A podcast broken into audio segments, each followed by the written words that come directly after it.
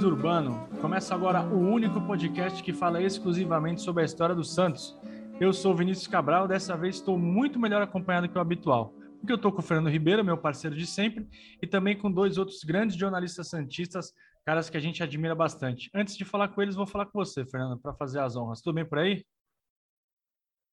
E tudo muito bem, muito bem acompanhado hoje né? Não por você, mas sim pelo Ademir e pelo Alex. São dois santistas muito importantes, importantes na nossa trajetória enquanto jornalista, porque são referências para a gente, são pessoas que a gente realmente se espelha e a gente há muito tempo acompanha, aprendeu a nos informar do, pelo Santos, né? Saber do Santos por esses dois profissionais. E é uma honra muito grande estar dividindo tela aqui com eles, a primeira vez que a gente vai colocar nosso episódio em vídeo e dividindo essa tela com eles para a gente falar sobre uma coisa muito legal, que é o aniversário do Santos, é uma data muito marcante para o clube e para todos os Santistas e todo mundo que vive o Santos também. É isso, a gente está fazendo esse formato porque o Santos completa 110 anos no próximo dia 14, né? Então a gente vai fazer dois episódios especiais, dois, esse primeiro com o Alex e o Ademir, como o Fernando falou, já fez as honras, são caras que a gente admira bastante. São, e mais do que isso, eles são referência para a torcida Santista, né? O Alex, Alex, depois você, você pode me. Eu vou começar pelo Ademir pela ordem alfabética, tá? O Ademir, cara, tem. Pô, estourou aí com a torcida Santista nos últimos anos. Hoje ele tá na Energia 97, lá aguentando aqueles malas todos, tá fazendo o estádio 97 também tem outros em outros lugares que você atua, né, Demir? Você tem também seu Domingo seu Esportivo site, na Santa Cecília. Santa Cecília, você tem seu site, suas redes sociais. Cara, obrigado por, por atender assim nosso nosso chamado e estar aqui com a gente. Satisfação é minha, Fernando, Vini, o Alex, com quem eu já tive o prazer de trabalhar junto, em dois veículos diferentes, em 2000 na CBN, na extinta CBN Santos, e alguns anos mais tarde na, na, na equipe do Paulo Alberto, não me recordo agora se é na Cacica ou na Guarujá, mas acho que na Guarujá, né, no começo do, do século. Satisfação é minha, e principalmente falar de, um, de uma data tão marcante que são os 10 anos após o centenário do alvinegro mais famoso do mundo. E eu que me sinto lisonjeado pelo convite e agradeço. Valeu, cara. E o Alex? Alex, me complementa aí. Tá, ele é apresentador lá no Boc News, comentarista do Esporte por Esporte. Também tive a, tive a honra de trabalhar com os dois, é, além da Rádio Guarujá na época do Paulo Alberto, vocês faziam também a TV Com, Radar Isso. Esportivo. Eu fui produtor dos dois ainda, jovenzinho, cheio de timidez, mas os caras estavam sempre lá, gente boa. Tinha bastante caramba. cabelo, viu? Bastante, bastante cabelo. Caiu, né? Caiu aqui pra, caiu pro rosto. Os caras eram gente boa demais, chegavam antes, ficavam na resenha com a gente. Aprendi bastante com o Alex. Volta e meia a gente troca ideia. No... Ah, o Alex também tem, é um, é um, um, tem um canal super importante. A galera das redes sociais gosta muito do canal 10, faz muito sucesso. Obrigado pela presença, Alex. Valeu, Vini. Um abraço para você, para o Ademir, para o Fernando, para todo mundo que está aqui acompanhando. Foi um parto, né, para a gente conseguir entrar hoje aqui, mas deu tudo certo. Nossa relação com a tecnologia é um negócio meio complexo, né? Precisa ter alguém para ajudar sempre. Eu fiz datilografia, não sei se o Ademir fez. Fiz. Eu sou do tempo da datilografia, então já viu, né? E vamos aí falar do aniversário do Santos 110, né? A junção do camisa 11 com o camisa 10. Que coisa maravilhosa, né? Um tempo em que o Santos anda tão judiado. Vamos ver se esse aniversário inspira mudanças positivas na vida do clube. Né? É isso. Fernando, como eu sou um cara muito educado, vou deixar você fazer a primeira pergunta. Escolha um, um dos participantes ou pode fazer a mesma pergunta para os dois e a gente já vai desenrolando o assunto? Ah, Vini, vamos ser muito direto e falar de 110 anos, tanto para o Ademir quanto para o Alex e também para você, Vini. Qual foi o maior momento do Santos nesses 110 anos? Tem que escolher um. Eu sei que tem vários, eu sei que não é fácil. Sei que a gente também pegou vocês de surpresa, não mandando essa pergunta antes. Mas se tivesse que escolher um momento específico, que simbolizasse os 110 anos do Santos, que simbolizasse o Santos, qual seria? Pode começar, Ademir. Eu peguei quatro grandes momentos do Santos, né? 78, 2002, 2010 e aquele time de 84 também, que infelizmente se desfez, foi um grande momento do, que eu pude viver do Alvinegro, né? Cara, se eu for escolher um, o 2010 eu acho que era mais completo e conquistou até mais títulos. Mas nada disso aconteceria se o time de 2002 não tivesse surgido. Aquele time de 2002 encantou o Brasil, foi vice-campeão das Américas no ano seguinte, porque faltou maturidade, mas era o melhor time, era mais time que o Boca. uma história que se construiu depois de uma tentativa de trazer medalhões, né? O Santos, com o Marcelo Teixeira ganhou a eleição em 99, do José Paulo Fernandes. Em 2000 assumiu e saiu contratando um monte de medalhão, como se o futebol, quem tivesse mais dinheiro, era o suficiente para você ter títulos, né? Quando na verdade o dinheiro ajuda, mas se você não tiver capacidade não adianta, né?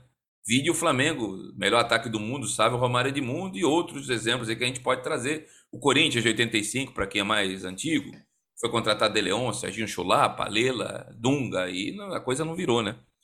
Você tem que ter o dinheiro, mas você tem que ter capacidade de contratar. E o Santos saiu contratando aí um monte de veterano, Valdo, Márcio Santos, Carlos Germano, Valdir Bigode, trouxe dois goleiros, além do Carlos Germano, trouxe o Fábio Costa, trouxe o Galvão, um, um zagueiro pé duro, pé de, de, de calça jeans molhada argentino que tinha feito um relativo sucesso no Atlético Mineiro e culminou com o vice-campeonato paulista de 2000 e a eliminação de forma, como é que eu posso dizer, traumatizante contra o Corinthians no ano seguinte. Não fez um bom brasileiro, depois foi atrás do Marcelinho Carioca, meu Deus do céu. E aquela história não, não era, não foi vitoriosa, graças a Deus. Rincon. E aí já tinha gastado mais do que, do que poderia gastar, mais do que tinha arrecadado. Vamos montar um time para não, para não cair. E aí tinha algumas boas revelações, porque o Santos, nessa época, ligava para a base. Né? Ao contrário dos dias de hoje, que o patrimônio está avacalhado. Você, você, vai até pouco tempo atrás no CT Meninos da Vila, até, até tinha rinha de galo, que é proibido. Onde já se viu, onde você forma grandes craques do futebol brasileiro, tinha rinha de galo, os campos em condições absurdamente ruins. E aí formou aquele time que o Leão chegou para mim, eu já tinha amizade pessoal com o Leão nessa época. O Leão falou: o que, que eu vou fazer com o atacante que a perna dele é meu braço? Ele estava se referindo ao Robinho. Só isso. Então, se eu for falar um ano marcante, é, as torcidas organizadas que, que colocavam a faixa ao contrário e diz que só iam é, voltar com as faixas ao normal quando ganhasse um título. E o Santos voltou a ser é, campeão a nível nacional depois de quase 40 anos. Não ganhava desde 68. Né?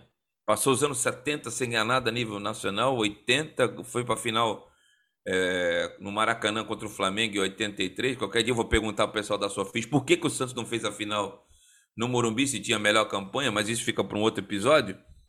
E 90 teve uma intervenção cirúrgica no dia 17 de dezembro, lá que um cidadão que estava de preto, eu sabia que médico operava de branco, mas teve um de preto que operou o Santos contra o Botafogo, né?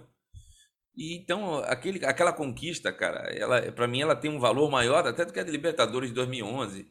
Foi o resgate da autoestima do Santista, da forma que foi, num roteiro parecendo de Steven Spielberg de Hollywood, cara contra o principal rival, ganhando cinco jogos do, do, grande rival do Santos no mesmo ano, ganhou no Rio São Paulo, com gol do William Batoré, depois bateu na cara deles é, no, durante o Campeonato Brasileiro. Foram, aí depois enfrenta eles na, na, na, nas finais e tome mais duas pancadas, um amistoso onde tudo começou. Então, cara, aquela geração é, foi inesquecível. E todos daquela geração, exceção feita ao Alberto, Acho que só o Alberto, cara, todo mundo bateu seleção brasileira. Fábio Costa foi seleção brasileira, Maurinho chegou para a seleção brasileira. Os dois zagueiros, André Luiz e Alex, foram para a seleção brasileira. O Léo foi para a seleção brasileira. Paulo Almeida foi para a seleção brasileira. Renato foi para a seleção brasileira. Diego foi para a seleção brasileira. Robert já tinha ido para a seleção brasileira. E o Robinho bateu a seleção brasileira. Então, cara, apesar de 2010 plasticamente ter sido mais bonito, mais encantava mais, eu não posso, eu, eu fico, eu sou daquele que eu não posso lembrar. É, esquecer das raízes e da origem. 2010 também surgiu porque o Santos resgatou 2002. Então, o grande time para mim do Santos que eu pude acompanhar de 78 para cá, nos últimos 40, 45 anos, foi aquele de 2002, inesquecível. Não preciso de papel para lembrar a escalação, falei ela todinha agora. Eu tô falando da final, porque teve variações. Começou com o Júlio Sérgio, depois teve o Fernando, que foi mal no jogo contra o São Caetano. Quando o Mário Sérgio falou para mim, eu fui caguetar pro Leão, porque o Mário Sérgio chegou para mim, ah, meninos ganham jogos, não ganham campeonatos. Eu falei pro Leão, o Leão usou isso no vestiário, os, os moleques ficaram doidos. E aí depois confinaram os moleques lá em Jarinu e deu no que deu, né? Fábio Costa, Maurinho, André Luiz, Alex, para mim é o maior zagueiro que eu vi jogar com a camisa do Santos. E Léo, também o maior lateral esquerdo. É, Paulo Almeida, baita capitão, mais fraco do time tecnicamente, mas uma liderança absurda. Paulo Almeida, Renato, Elano e Diego. E na frente, Alberto e Robinho. Jogou o Robert na final, porque o Diego ficou um minuto em campo. Isso aí é, as oito pedaladas contra o Corinthians é inesquecível. Falei Tima, demais. Timaço, né? Timaço, ah, os dois, né? O Ademir relembrou quatro momentos incríveis. E para você, Alex, qual foi o seu momento marcante? Pode ser o que você viu, pode ser também algo que você não tenha visto e que você sabe que foi marcante. É, se for incluir o que eu não vi, a gente fica até amanhã aqui falando é, né? É, eu sou mais ou menos da mesma geração do Ademir. Eu não vi 78, eu tinha três anos, eu nem futebol acompanhava na época. E eu acho que cada momento do clube ele tem um, um, um carinho especial, tem um lugar guardado no coração do torcedor. É, eu, 84, eu lembro, né, porque eu comecei a acompanhar futebol em 82 por causa da Copa. E a primeira coisa que eu me lembro do Santos, e eu não sei se isso é um karma, foi do Santos ser prejudicado pela arbitragem. Em 83, no Maracanã, contra o Flamengo, o distinto Arnaldo César Coelho operou o Santos. Né? Já tinham operado aqui, né? que tiraram o Demel. Pênalti no Pita do Marinho. É, o pênalti do Pita no Marinho. O cara me dá dois lances dentro da área, um troço absurdo. Né? É, e é aquela, é aquele tipo de coisa que, se acontece hoje em dia, a molecada que não aguenta o tranco, né? porque a gente aguentou o tranco, a nossa geração aguentou o tranco já mudava de time, né? De 83. Mas aí veio 80, ainda mais que era o Flamengo do Zico, né? Que era o time mais badalado do futebol brasileiro. É... Mas aí veio aquele time de 84 que tinha tinha figuras assim que você falava caramba, o goleiro é o Rodolfo Rodrigues, aquele bigodão, né? Aquele jeitão dele meio maluco. O Serginho Chulapa era o centroavante que até novela participava, né? O Serginho apareceu lá na Vereda Tropical e tal. É e o, restante de time que era maravilhoso também. Eu podia citar 84 porque foi a primeira vez que eu vi o Santos ser campeão.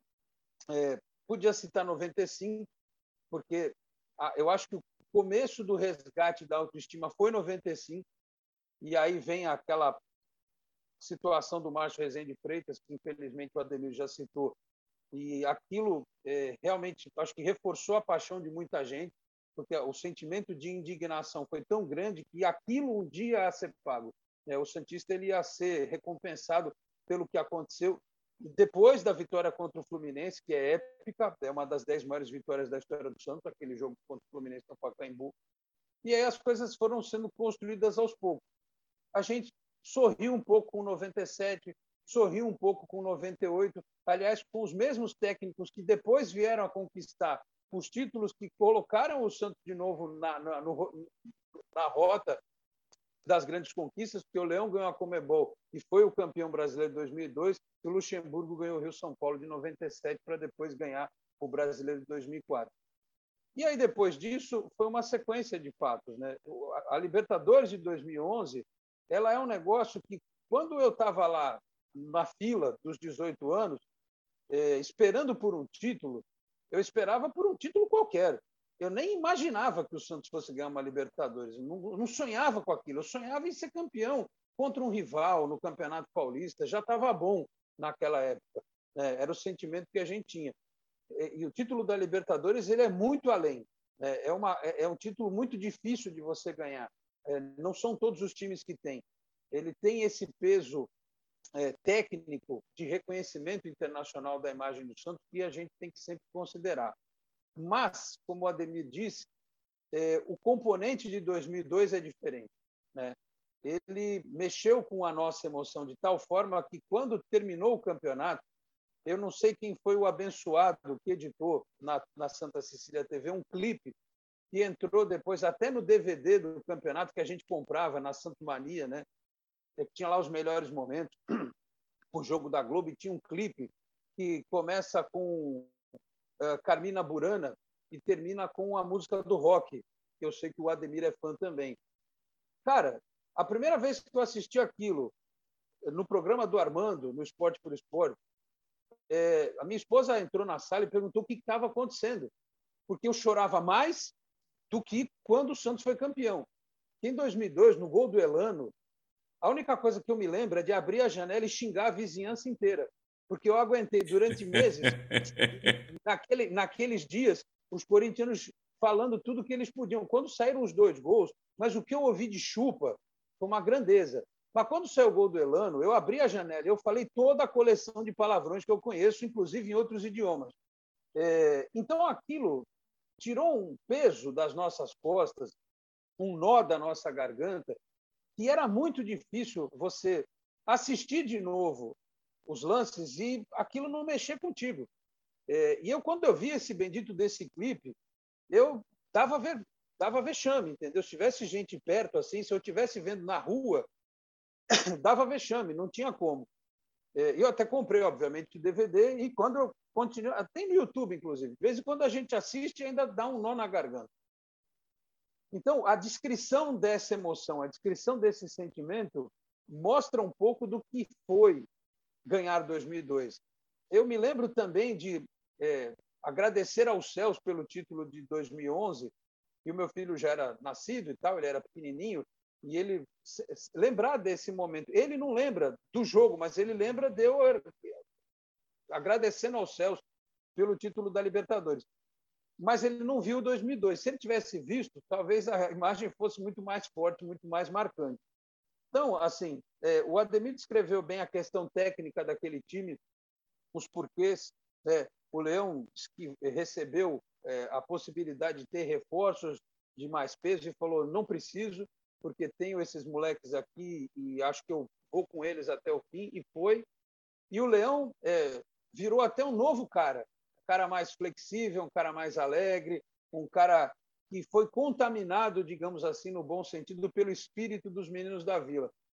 Cara, se um time de futebol consegue mudar um sujeito que era tinha fama de retranqueiro, de encrenqueiro, de brigão, não sei o que mais, é, se conseguiu fazer isso com o Leão, imagina com o coração do torcedor do Santos.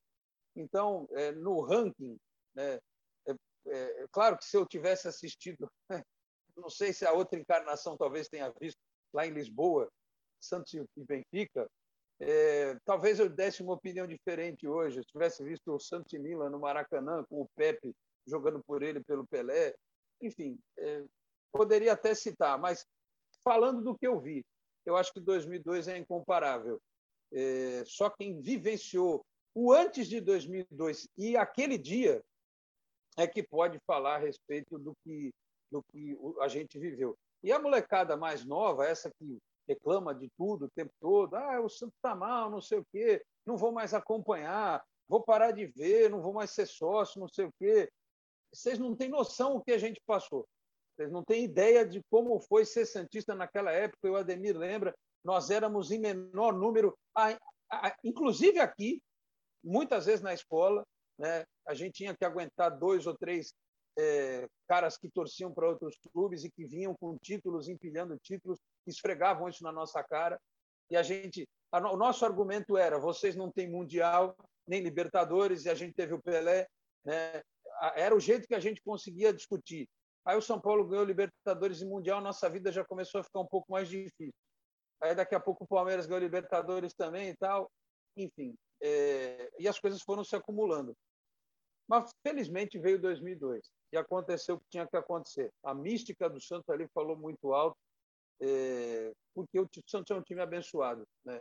Não é à toa que ele tem a história que tem, sendo um clube com a proporção que tem em termos de cidade, de estrutura, de dirigentes que, é, se a gente fabrica craques em profusão, também fabricamos alguns dirigentes péssimos, né? Tem alguns que são, foram ótimos, mas tem alguns que são péssimos. E a gente sobreviveu a tudo isso. E é isso que me dá esperança de, no aniversário de 111, no ano que vem, talvez dizer que o Santos é, está nos dando alegria e não alívio, porque ultimamente a gente só tem alívio quando escapa ou quando não toma uma goleada.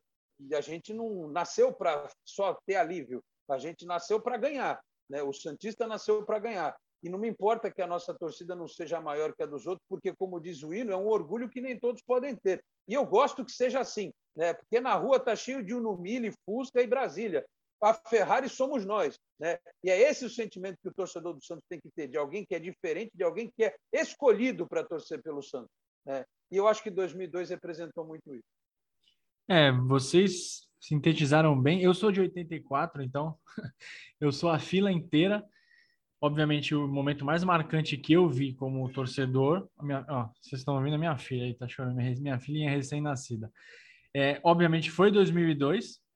É, agora, o, o, como o Fernando perguntou geral, eu vou deixar, eu vou passar até essa batata quente para ele, porque 35 foi um, um, título paulista, colocou o Santos ali entre os entre os bambambans do estado.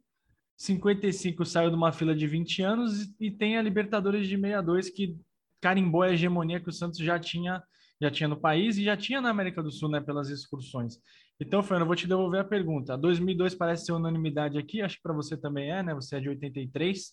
Desses três momentos que eu falei, qual você escolhe ou se você tem algum é, momento mais marcante do que esses? Rapidamente, porque hoje quem fala são essas duas feras aí, né? Não, 2002 é incomparável para nossa geração.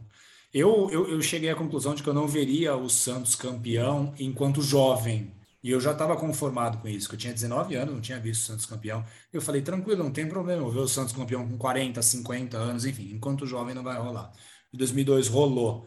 Foi maravilhoso, né? Para mim, com certeza.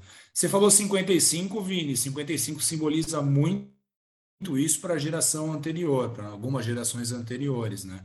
Ficaram 20 anos de fila, o Santos ganha o campeonato de 55, e o título de 55, me arrisco a dizer que, que ajudou muito para que o Pelé fosse trazido para cá, né? Porque o Santos era um time na época que era o campeão paulista, bicampeão em 56, apostava em jovem, tinha um treinador que apostava muito em jovem, e aí o Valdemar de Brito traz o Pelé para cá. Se a gente pegar os 110 anos, acho que 55 consegue rivalizar muito bem com 2002. Talvez não nem tanto no quesito emoção de tudo que aconteceu.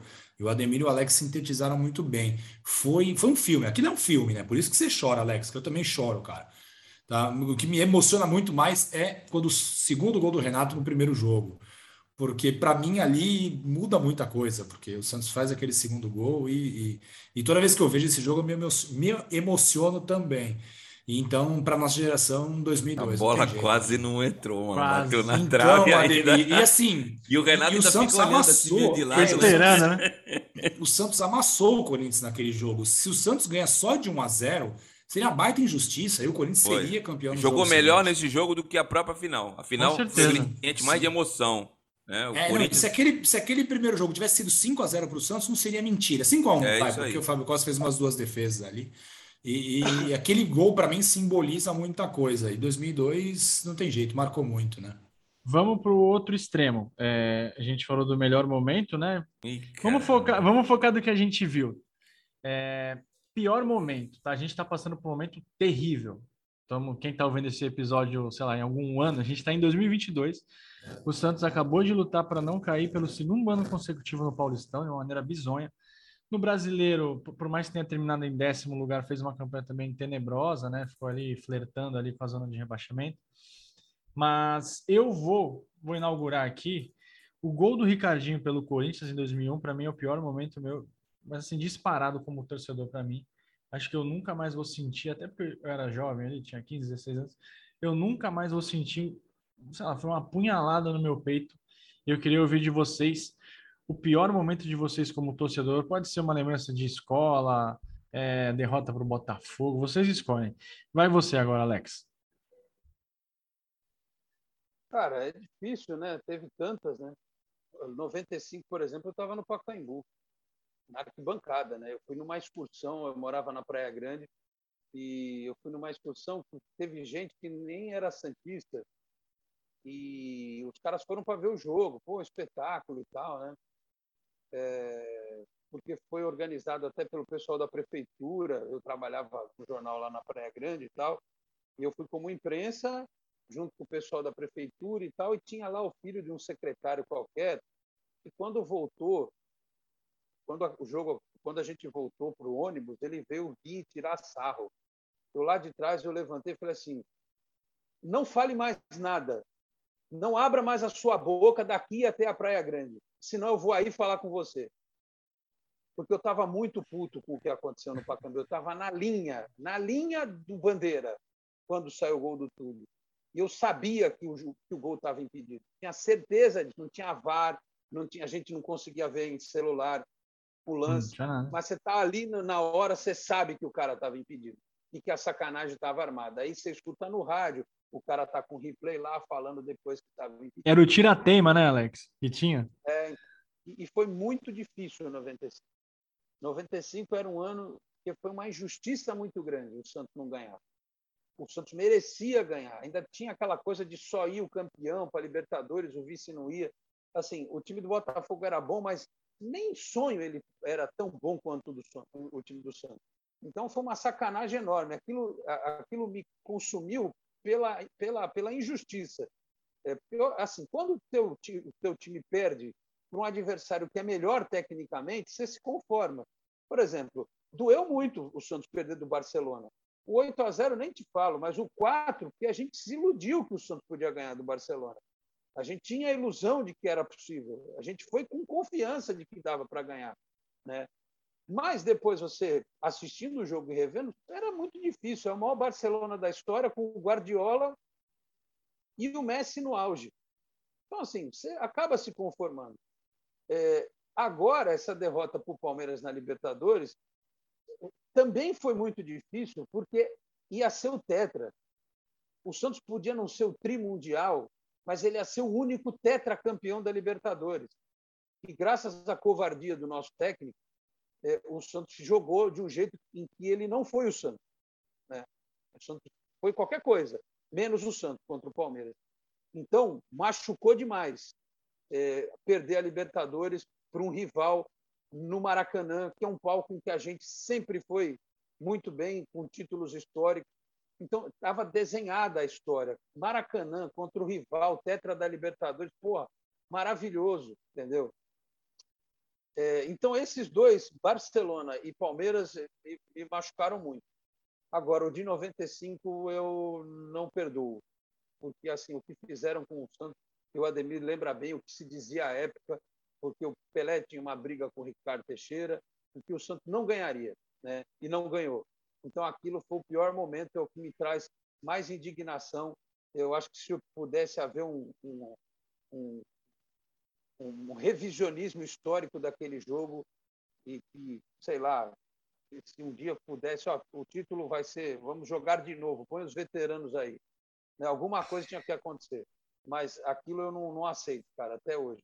Eu até me conformo com o jogo do Barcelona, me conformo, me conformo menos com o do Palmeiras, porque a gente é, não fez por onde, o adversário não foi infinitamente melhor do que a gente na final, mas o de 95 é a pior, pior de todas, sem dúvida. Não tem lance do Ricardinho em 2001, é, 95 foi o pior. É, e do, é, 2020, afinal, Alex, tem um agravante que o Santos ficaria com quatro Libertadores e o Palmeiras com uma. Hoje está 3 a 3 né? E eles perigando a fazer a quarta a qualquer momento e a gente correndo atrás. É, Ademir, seu pior momento como torcedor do Santos? Tecnicamente foi 89. O Santos chegou a estar matematicamente rebaixado. Aí o Curitiba não entrou numa partida, não lembro qual era o adversário, em Juiz de Fora e aí deu oportunidade para o Santos, se vencesse o jogo dele e o Vasco vencesse o esporte na Ilha do Retiro, o Santos não caía.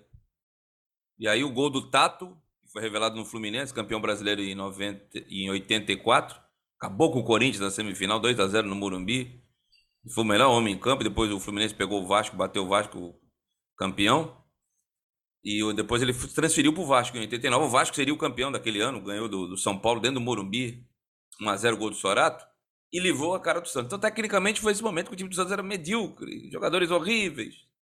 Santos tinha Arturo Sainz no ataque, tinha Carlos Miraglia de ponta, Mendonça, Zimmermann falecido, meu Deus, pai amado em Cristo. O melhorzinho era o Mendonça, falecido também, meio campista. Técnica, tecnicamente foi esse. Agora eu vivi, eu vivi momentos muito tristes. É, tem alguns times que, mesmo pior, ganham o campeonato. O Santos sempre ganhou o campeonato quando foi melhor. E mesmo melhor, em alguns momentos, deixou de ganhar o campeonato. Como foi a Libertadores de 2003, como foi a Copa do Brasil de 2015, do, dos malditos que adiaram o jogo que era para a semana seguinte, para três, quatro semanas, e o Palmeiras se recuperou e o Santos perdeu nos pênaltis aquela noite lá no, no Allianz Parque. É, o Palmeiras só perdeu um título no Allianz Parque, foi para o Corinthians. Lá virou um caldeirão. E o Santos ia ter a oportunidade também de ser um desses times e não foi, né? Agora, nada disso apaga 95, porque 95 era o time que se construiu durante o campeonato, que tomou um 4 a 0 do Vitória na Bahia, e os caras se reuniram e falaram que não ia dar entrevista mais para o pessoal aqui de Santos, e não deram mesmo. Era para a TV Litoral e para a Rádio Cultura, né? Porque os caras metiam o pau e na opinião do Galo e do Giovani, que eram os grandes líderes, um técnico e outro líder mesmo, eram exagerados. Né? Eu nem trabalhava na crônica nessa época, mas me, mas me recordo bem da história, que era uma fanático por rádio e muito mais pelo Santos, né? Me recordo que eu tinha acabado de arrumar um emprego no SESI e fui ver a final de 95, eu estava escalado para trabalhar, deu o cano, meti o atestado, cara, e fui ver a final, né? E todo mundo sabia que eu não estava doente de porcaria nenhuma, pelo fanatismo, né? E mesmo com a, as derrotas daquele time, aquele time enfileirou uma série de vitórias, cara, do Botafogo aqui na Vila, do Guarani, da forma traumática que foi na, na última rodada da fase de classificação, bateu o Palmeiras todo poderoso, que um, um, lance que o Amaral se desgrudou do Giovani foi suficiente para ele meter o Wagner na cara do gol. Aí todo desfalcado enfiou três no Flamengo numa segunda-feira no Maracanã, mas enfileirou. Falei, esse time não, não tem outro. Aí toma quatro do Fluminense. Numa, numa quarta-feira à noite, os caras vão para o Porcão, uma churrascaria que existia lá no Rio na época comemorar a classificação. E vem para o Pacaembu e os caras revertem aquilo. Aí vai para o Maracanã na quarta-feira seguinte. E aí, com todo respeito, hein, a responsabilidade é minha, hein? Sidraque Marinho parece que tinha o nome de todos que estavam pendurados e sai dando amarelo para todo mundo e tira o nosso capitão Galo. Na sexta-feira, eu nunca vi isso, eu nunca vi isso. O cara foi expulso da fase de classificação, julgam a revelia o Wagner, ele fica fora da final. Para desestabilizar emocionalmente. O árbitro da partida viaja com o presidente do, do clube carioca, o Botafogo, o Marcos Rezende de Freitas e o Carlos Augusto Montenegro vão no mesmo voo, cara. Isso não existe, cara. E eu vi, ninguém me contou, não era da crônica, eu fui começar a ser da crônica dois anos depois. O Carlos Augusto Montenegro, lá onde fica aquele lado direito das cabines de rádio, pendurado no alambrado, e sorrindo, com um semblante de despreocupado. E o Santos tinha tirado quatro gols, três, né? A diferença de três do Fluminense. Como é que não ia tirar um? Eu vou ser sincero, eu chorei quando perdeu de 4x1 pro Fluminense. E quando perdeu de 2x1 pro Botafogo, foi tranquilo. No Pacaembu a gente tira. E o Santos, além de ter jogado mal, foi operado, né? Porque legitimamente o único gol da partida. Então 95 foi traumático da forma que. E eu ia fazer uma besteira que ia ficar marcada pra minha vida. Eu tava transtornado como o Alex. Eu me recordo de ter ido pro metrô e tinha um cara com uma faixa assim, campeão brasileiro de 95, o cara com a camisa do Botafogo, escrito Seven Up que era o patrocinador do Botafogo e campeão brasileiro. É, fogo, nessa hora é o demônio, velho. Eu pensei, na hora que chegar o metrô, eu vou empurrar esse filho de uma égua aí. Calma. E a cana, cara, ia estar tá preso até hoje se marcar. Preso, Mas me vê, esse, me vê isso na cabeça, cara. Eu contei pro amigo do lado, o cara, não faça isso, velho. E o cara me segurou. Eu, eu tava. A pressão caiu, fui parar no hospital das clínicas antes de ir pro metrô, né? E a única coisa boa que me trouxe é que nessa data aí, eu morava no Jardim Casqueiro, em Cubatão, um bairro pequeno, né? E todo mundo, o cara que mais representava o Santos ali, o mais fanático, o mais doente era eu. E aí foi uns corintianos, São Paulinos e palmeirenses para me esperar na estrada, cara, na Lancheta, que tinha que descer na Lancheta, não tinha. O ônibus parava, hoje não para mais por causa dos assaltos, eles paravam na Lancheta, o ônibus que ia para Santos, não tinha. Esse horário já não tinha ônibus para Cubatão, ia até 6, 7 horas. E o jogo foi, me recordo, foi 19 horas, acabou 21. E tinha um, um pagode ali do, do Casa Verde, que era na, Avenida Brasil, principal do bairro, e foram lá me esperar, cara. Aí na hora que eu cheguei, os corintianos. Aqui no YouTube dá pra falar o palavrão, né? Tem que se fuder, filho da mãe, é fila, virgão, né? Porque não ganhava título, chamava de virgem, né? Sim. E a minha esposa foi lá me consolar, São Paulo. Foi lá me consolar, não, foi tirar sarra, né? São Paulina. Porra. E depois desse dia, um olhou diferente pro outro. Na sexta-feira, nós estávamos namorando e estamos até hoje aí, né? Até brinca, é, foi o Márcio Rezende que nos uniu. Padrinho, falei, padrinho. Não fala esse nome. Falei, não fala esse, não, não, não fala esse nome. Que outro dia, numa Copa do Mundo aqui, 2014, outro dia não, já fazem oito anos. Ele foi comentar um jogo 11 horas da manhã da Colômbia. Quando eu escutei aquela voz daquele maldito. Eu desliguei na hora. Eu podia assistir no mudo, mas falei, não, não, esse cara aqui na minha casa não entra, velho. Tanque! E tem um dos arrependimentos da minha vida que eu comecei na Crônica 97, fui fazer a estreia do Santos no Brasileiro de 98, da equipe do Paulo Alberto. Foi Santos e Paraná, cara. Ele foi o árbitro. Ele veio e me deu a mão, cara. Eu tinha, devia ter dado a muqueta nele, cara. Mas aí meu lado kardecista falou mais alto e eu cumprimentei ele com a cara feia, mas, mas cumprimentei. Esse cara aí, é, é, até hoje, cara, quando eu vejo o lance daquela final, eu não me conformo, cara. Eu queria até. Já passaram-se 27 anos, né, cara? Uma vida. Eu não me conformo. Porque é o que o Alex falou. Se você perde tecnicamente, como o Santos perdeu em 83 pro Flamengo, que era mais time, mas o Santos encarou na final, mas era mais time, você se conforma.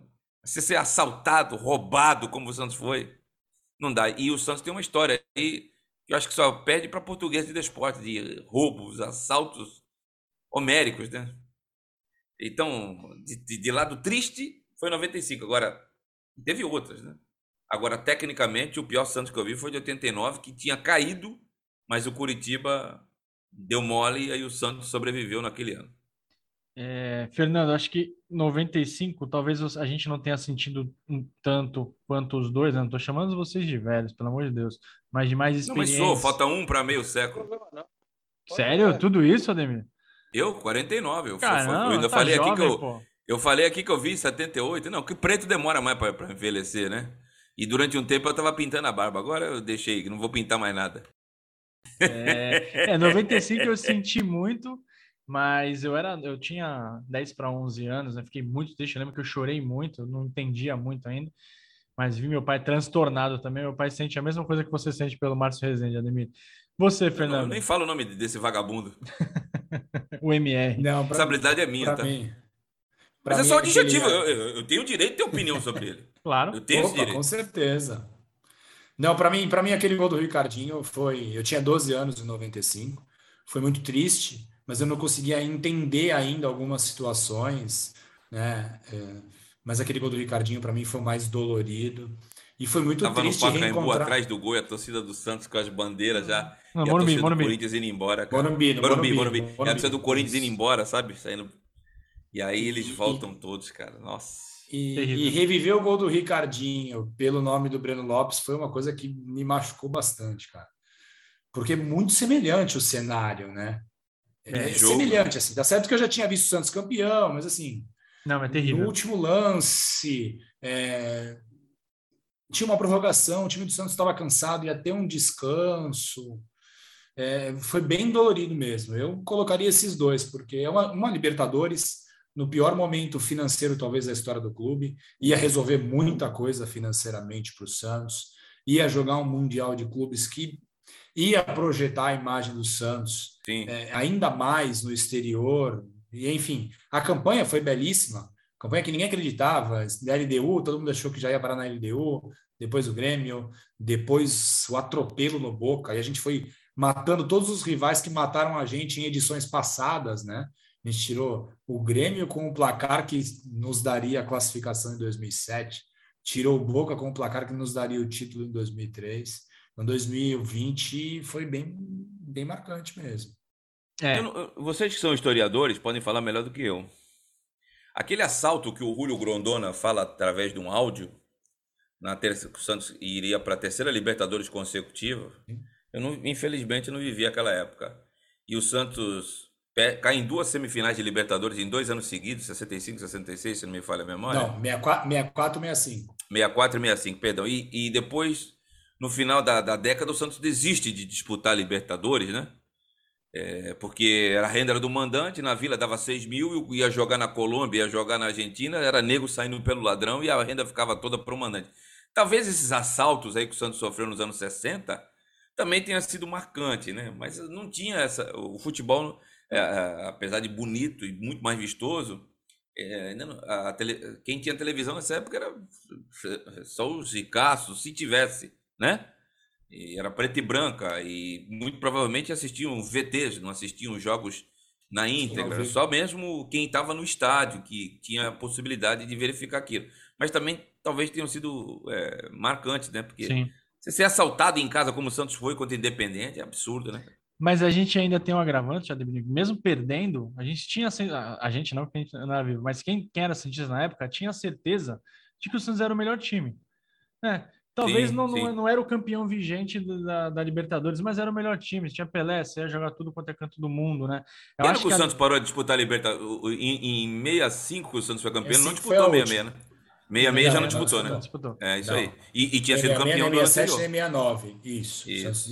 Foram duas que ele não disputou, né? Três. Uma, duas como campeão brasileiro e uma como vice, em 67. O Santos poderia ter jogado como vice. 66, 67 e 69, não é isso? Isso, isso. isso. Perfeito. E, e, timaços, né? Então, mas a, o, o, torcedor Santista na época sabia, né? Que, que mesmo não sendo, era o melhor time, não sendo no papel, né? Na, no título, era o melhor time. Eu acho que também era um time que ganhava tanta coisa que as derrotas eram menos doloridas, né? Então, essa. Verdade. E faz sentido o que o Fernando falou, porque o título da Libertadores de 2020 mudaria muita coisa. Agora, é, mudando um pouquinho o assunto, acho que, acho que a resposta dos quatro vai ser a mesma, apesar que eu acho que o Ademir pode ser que responda outro cara. É, de novo, eu vou inaugurar, tá? Melhor jogador que vocês viram atuar, né? É só o que a gente viu, não vamos contar os antigos. É, vou sei da importância do Robinho, Giovanni, meu maior ídolo no futebol, mas o melhor jogador que eu vi, Neymar, sem discussão. É, Ademir, você. Tecnicamente, o Neymar. O Neymar é o Robinho melhor, que, que, que finaliza melhor. Agora, se tu perguntar ídolo, Giovanni e Robinho estão num patamar para mim acima, acima do Neymar. Se tiver que escolher um só, apesar de tudo, eu também. não dá para ficar medindo palavra em tudo tal. A gente tem que separar as coisas do cidadão do jogador, entendeu? O cara cometeu um erro aí, ele vai pagar, ou a justiça é que vai cobrar ele, não sou eu. Agora, se tiver que escolher um, é o negro maravilhoso do Robinho que eu vi e paguei muito sanduíche ali do lado do CT Rei Pelé e ninguém imaginava que ele ia ser quem fosse. Me recordo uma vez, e eu tenho até um episódio, vou contar rápido para a gente não, não se alongar. Ele jogava no Sub-17, na época ainda chamavam de juvenil, e eu tava comendo naquela padaria do lado onde tem um campo do CT, né? E aí ele chegou, cara, é, com a canela russa toda arriscada, né? Aí eu vi aquele menino, eu falei, pô, esse moleque já me chamou a atenção, vendo assim, ô rapaz, vem aqui, tu não é o ponta direita? É, sou eu mesmo. Ele só tinha cabeça, né, cara? Não tinha. O corpo era franzino, parecia um palito de fósforo. Então, falou, falou, entrou e tava indo embora. Falei, ô, tu vai aonde? Não, vou pra casa. Tu não vai comer? Tu entrou aqui pra quê? Não, que se eu comer aí, cara, eu só tô com o dinheiro da condução. Se eu comer, eu não volto pra São Vicente, eu moro no Parque Bitaru. Não, tu vai comer sim, cara. Pega aí o que, que tu quer. E agora até hoje, cara. Ele comprou um, pegou um misto quente e um Guaraná. Tá com fome? Não, não, tá bom, não posso comer mais que isso. Não. Pegou o ônibus dele e foi para casa. Passou os anos, Robinho foi quem foi, me dava maravilhosas entrevistas e foi pro Real Madrid, velho. Nem sabia, eu não sei com quem ele arrumou o endereço. um dia eu tô na minha casa, lá em Cubatão, tá lá, selo da Espanha. falei, caralho, é essa, né? Era o Robinho, tinha mandado uma camisa do Real Madrid assim que se apresentou. Cara, eu jamais vou esquecer de ti. E quando tu pagava sanduíche para mim, e eu não tinha dinheiro para ir para casa se eu comesse o sanduíche, velho. Então, só uma lembrança. Nunca tinha, nunca, nunca tinha me dado a camisa do Santos. E eu não peço camisa para jogador, que eu acho que é feio. Como é que eu vou falar depois da nota pro cara e da camisa? Acho que não fica bem para nós, tá? O cara quer dar, legal. Eu não vou, eu não vou pedir. E ele mandou a camisa do Real Madrid, que eu até dei para um amigo meu depois. E isso aí ficou muito marcante. Se eu tivesse que escolher um ídolo, eu, o, deles o que me, eu me dou melhor é o Giovanni. Mas se eu tivesse que escolher um por tudo que representou 2002, Robson de Souza, o Robson Arante do Nascimento. É, o jogador, o jogador, o jogador Robinho tá, com certeza, tá no pódio dos jogadores mais importantes da história do Santos, né? Absurdo o que ele fez. Mas eu concordo contigo, Vini. O mais completo foi o Neymar. É, o Neymar foi. O que o Neymar fez ali, acho que a gente não vai ver de novo. Tá? Você é louco, eu vi aquilo de perto atrás do gol, cara. É. Ele mudava de direção, tu fala, não é possível. Isso é humanamente. Eu vi contra o Internacional lá, aquele que eu acho até que é mais bonito que o gol contra o Flamengo, né? Rapaz, a entortada que ele deu no tal, lá, naquele Gengis Khan que jogava no, no Inter, esqueci Ney, o nome. Azul. Ney. Não, não é Ney. Ney azul. Guinha azul. Ah, Guinha tinha azul. o Guinha azul e o Ney, lateral esquerdo. Rapaz, direito. ele mudou de direção com a mesma velocidade. Aquilo. Eu botei a mão na cabeça e falei, não acredito no que eu tô vendo, velho. É. é Você tá é, louco. E essa não tava atrás do gol, não. Eu tava na social, porque na Libertadores não deixava a gente ficar atrás do gol. O Alex deve ter feito jogos e lembra disso. Você, Alex, o seu o melhor que você viu? É, no, no, Santos Inter eu fui. Eu estava transmitindo, inclusive, pela primeira FM naquele jogo. Eu estava lá com o Marcelo Furtado. É, o Caio Russilo estava com a gente também. Enfim, é, o melhor, sem dúvida, é o Neymar, não tem comparação. Tecnicamente, o que ele fez no Santos, né? ele foi decisivo em várias conquistas. Né? É, o Robinho foi decisivo, talvez na principal conquista, porque foi o que a gente disse aqui, né? O Giovani é, teria sido também, é, e o Neymar foi protagonista em cinco títulos, eu acho. Né? Os três paulistas, Libertadores, Copa do Brasil e a Recopa também. Então são seis. É, agora, em relação ao cara que eu, eu, eu, vou falar, e eu, eu, assim, eu, eu não gosto de usar a palavra ídolo de qualquer jeito. Até porque o tempo se encarrega muitas vezes de trazer uma decepção é, em relação ao, ao, cidadão, e aí você fala, pô, o sujeito é teu ídolo e tal. Mas o que eu vou citar agora é meu ídolo, e eu falei isso para ele já pessoalmente, e não sei se o Vini estava no dia, porque foi no Radar Esportivo que eu falei, porque ele foi o cara que mudou a minha vida, não como torcedor, como ser humano, que é o Serginho Chulapa. É, o Santos de 84 me fez amar o futebol. Aliás, o Brasil de 82 me fez amar o futebol, onde, aliás, já estava o Serginho. O Serginho fez parte daquele time e depois 83 e 84. Então, eu virei jornalista porque eu, quer dizer, todo mundo começa querendo jogar, mas logo você percebe que né, o Ademir ainda tentou um pouco mais. Eu mas era não, limitado. Não, mas, mas, você chegou a jogar, eu não, não, não tentei. É, mas assim, eu queria ficar perto, eu queria vivenciar o universo do futebol. E se tem alguém que é responsável por isso, é o Serginho porque ele foi o cara que me fez amar o futebol, por 82, por 83 e por 84. É, pô, podia citar o Rodolfo Rodrigues, o Toninho, o Toninho Carlos, o Paulo Isidoro, mas o Serginho estava lá nos três momentos. Né? Podia citar o Pita, podia citar o João Paulo, podia citar o Marola, é... mas era o Serginho, nos, nos três momentos, no, naquele período da minha vida em que eu comecei a amar o futebol. E quando eu fui eu enfiei na cabeça que eu ia ser jornalista, ia cobrir esporte, foi por conta daquele momento. Então, o futebol ele me deu a minha profissão, ele sempre e pela minha profissão que nem sempre é ligada ao futebol, porque eu, eu trabalho com outras editorias, é, é, o que me deu o meu ganha-pão, é o que me é o que sustenta a minha família, é, é, é o meu amor pelo futebol que me trouxe o amor pelo jornalismo. Então, a figura central nessa nesse momento da minha vida é o Serginho. É mais do que o Neymar, mais do que o Giovani, mais do que o Robinho, mais do que qualquer um. Eu devo pessoalmente ao Serginho por isso. Por isso, quando as pessoas criticam o Serginho, eu até reconheço que eu, eu passo pano mesmo. Ah, o Serginho não tem que ficar mais no Santos. Eu acho que o Serginho tem que ficar lá fazendo o que ele sempre fez. Eu acho que ele não tem condição de ser treinador mais, são outros tempos. Mas fazer o que ele faz hoje está de bom tamanho. É, e eu tenho essa gratidão eterna pelo Serginho, pelo título de 84, por ter saído na rua e ter tirado onda do meu vizinho corintiano lá naquele dia, e, e depois pelo que fez na minha vida de ter me mostrado um caminho do futebol que se não fosse por ele talvez eu não tivesse seguido. É, o Serginho apagou muito incêndio na Vila. Fernando, a gente vai para jogo... Fez, e cometeu alguns incêndios também, viu? É, opa, vários. É... me recordo um jogo num Campeonato Paulista que ele correu do. Eu tava na vila esse jogo. Contra o Juventus? Ele, contra o Juventus. Ele correu atrás do Juninho, do. do, do, do, do, gol onde hoje é o placar principal até o vestiário do outro lado, rapaz. Você tá louco. E o Reinaldo, o Reinaldo, que era o centroavante, Reinaldo Xavier, segurando ele. E o técnico do Bragantino, agora, esse rapaz que está no Bragantino agora. Barbieri. É, ele tem medo, ele morre de medo do Serginho. Sim. Teve um dia aí que o Serginho foi foi cumprimentar ele, ele saiu correndo. Santos Flamengo, não foi? Santos Flamengo na Vila, 1 é, Santos Flamengo, Santos Flamengo. Aí o Serginho falou para ele, não, eu só ia cumprimentar o cara, ele saiu correndo, apavorado. Como é que foi? Foi 1 a 1 o gol do o gol do Santos foi uma jogada do Rodrigo, o Flamengo jogou de azul. Foi. Isso aí. É a, entrevista, aí. a entrevista do Juninho pós-jogo é sensacional. Ele disse que é, como é que é, não ia brigar no campo, ele tem educação.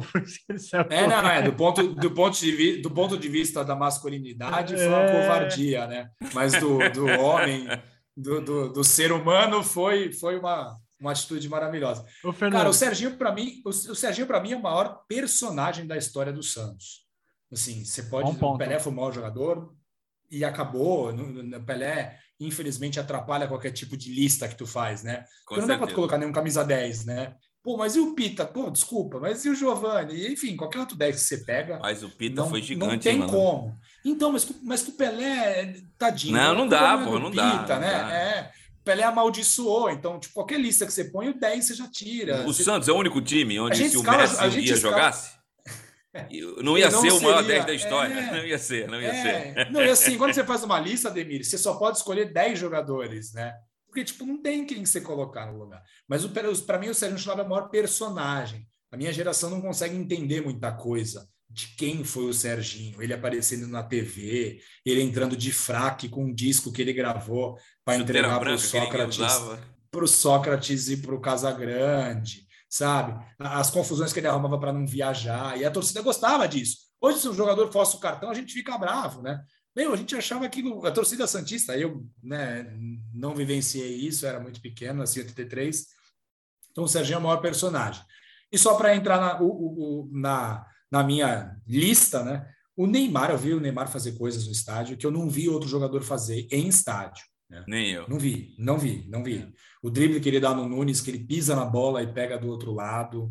Eu nunca tinha visto esse lance. Chapéu e invertido. Eu me recordo. é, eu não me recordo de outro jogador ter feito. Não, ele eu nunca vi aquilo. Atlético, ele faz o gol contra o Atlético Mineiro, que ele sai driblando todo mundo, ele dá um Nossa. corte que um zagueiro bate no outro. ele dá um tapa dois. de costas e faz o, é o, Hever, o Leandro né? Almeida e o outro eu não lembro quem é. Acho os que dois é baterem cabeça com cabeça. Então, cara, arriscado ter concussão os dois jogadores e ele sai e faz o gol. Assim. É. Os dois gols que ele faz contra o Inter na Libertadores, que não foi um só, né? Aquele jogo, ele faz dois gols pegando a bola do meio de campo, num jogo de Libertadores, num jogo fortíssimo. O Inter era um baita de um time, tinha ganhado a Libertadores de 2010, né? Era o Alisson os dois últimos gol, né? campeões. Né? Eram os dois últimos Alisson. campeões, 10 é, e os dois últimos campeões da Libertadores. Isso. Então, assim, o que eu vi o Neymar fazer, não sei se. Tomara que eu consiga ver o André jogador. também, Fernando. Não sei se tu vai lembrar. Meu Deus, que concorreu o Puscas. Jesus amado, ele breca Daniel, na frente isso. de dois zagueiros, os caras passam direto. Sim. Então, foi coisa assim que eu vi no estádio que eu não achei que eu conseguiria ver. Porque geralmente esse nível de jogador não joga aqui, né, Ademir? Joga Ou joga muito pouco, Você né? Vê, joga e sai, né? É, isso. Então, eu, eu, vi coisas do Neymar na, na Vila Belmiro que, que eu, eu lembro de olhar para os amigos que estavam do lado e fazer aquela, sabe, quando você olha para o lado e estão os dois incrédulos, meu, é, é isso. E abre a boca, né? É isso mesmo que eu vi, né? É. E só o Neymar foi capaz de fazer essas coisas. A gente ia para a Vila sabendo que alguma coisa ia acontecer, né? Mesmo que o Santos perdesse Sim. ou que o jogo fosse 0 a 0 alguma coisa ia acontecer. A gente está indo para a reta final, Fernando. Vou deixar à sua disposição a penúltima pergunta para os nossos dois amigos aqui. Penúltima pergunta? É, porque eu tenho a última aqui Bom, engatilhada. Tá. Bom, se vocês pudessem reviver um outro jogo do Santos, que não foi esses jogos marcantes, esquece final de Libertadores, esquece final 2002, qual o jogo que mais marcou vocês dentre aqueles jogos que a gente chama obscuro? Não obscuro, mas não jogos que a grande torcida lembra, não são jogos de títulos, mas que marcaram vocês por algum motivo. Vou dar um exemplo aqui, só para ver se vocês já pegam o fio da meada. Aquele jogo que você foi com, com seu pai, com um familiar, é, que te fez ter aquela paixão de, de, de ir para estádio, por exemplo? Algum jogo nesse sentido? Que te né? marcou né? por algum motivo. É, assim. algum né, motivo banal, que você viu seu ídolo de perto, ou que alguma coisa que tenha acontecido te marcou. Pode ser você, Ademir. Já está engatilhando aí a resposta. Posso falar dois? Claro. Eu prometo ser breve, que eu sou meio prolixo, mas vou prometo ser breve. Dois que são de valor sentimental, cara. Primeiro, em 1989, Santos e Vasco. O Vasco ganhou um jogo. Estreia do Bebeto pelo Vasco, foi na Vila. O Santos tinha o Hernani, que tinha saído do Vasco. Um time horrível. Ditinho e Vladimir nas laterais. Horrível, tenebroso. O maldito ano de 89 que ia cair, né?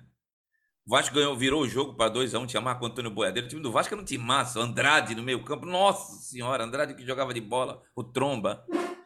E foi o, o, o último jogo que eu fui com meu pai. Meu pai é vivo, torcedor do Vasco. Mas meu pai era daquele que não gostava de ir para o campo ver futebol. Ele fala que quando solteiro, ele foi duas vezes no campo. Uma na lua de mel, quando casou com a minha mãe em 71 e foi ver Brasil e Paraguai no Maracanã, e um Santos e São Paulo, que o Jair da Rosa Pinto cobra uma falta, o, fica uma barreira de um jogador só, o Pepe dá uma cacetada na, na barreira, e esse jogador cai e o São Paulo fica com 10, porque não podia substituir nessa época. E o cara foi direto para o hospital. O Santos ganhou. Agora não recordo se ganhou o jogo ou perdeu o jogo. Esse é o jogo que eu vi do lado do meu pai ali. Meu pai é torcedor do Vasco, mas vendo a paixão do filho pelo Santos, acabou até torcendo pelo Santos, mas o Vasco saiu vencedor. E o outro, cara, que tem um, foi uma final, mas ele tem um valor sentimental muito maior, que foi a final de 2010 lá no Barradão, Santos e, e Vitória. E meu filho foi no dia 4 de agosto de 2010. Meu filho, eu sei dessa data porque meu filho faria aniversário no dia seguinte. E a rádio que eu trabalhava, a Rádio Capi, rádio, Super Rádio Tupi, só pagou para ir o profissional, que sou eu. Eu fui lá, comprei uma passagem. Meu filho nunca tinha viajado de avião, ele ia fazer. E meu filho tinha, tinha soltado uma frase no ano anterior: falou, pô, pai, a gente só perde. E eu fiquei com aquilo na cabeça. E a final do Paulista ele não foi. Eu era separado, era não, sou separado da mãe dele. E um final de semana ele ficava com a mãe, eu ficava comigo. E calhou, ele foi no primeiro jogo da final, mas não foi no segundo. E eu queria fazer com que meu filho tivesse aquela sensação. E partimos para o Barradão. Eu, eu fui na casa dele lá em, na região de Campinas, peguei ele, ele nem sabia que ia para a final. E fomos lá no aeroporto de Viracopos e pegamos o avião. Partimos para Salvador. Aluguei um carro, cheguei cedo no Barradão. Era às nove, cheguei duas, três horas para garantir ele lá para ninguém tirar. Quando chegou perto do horário do jogo, o fiscal da Federação Baiana falou: esse garoto não pode ficar aqui.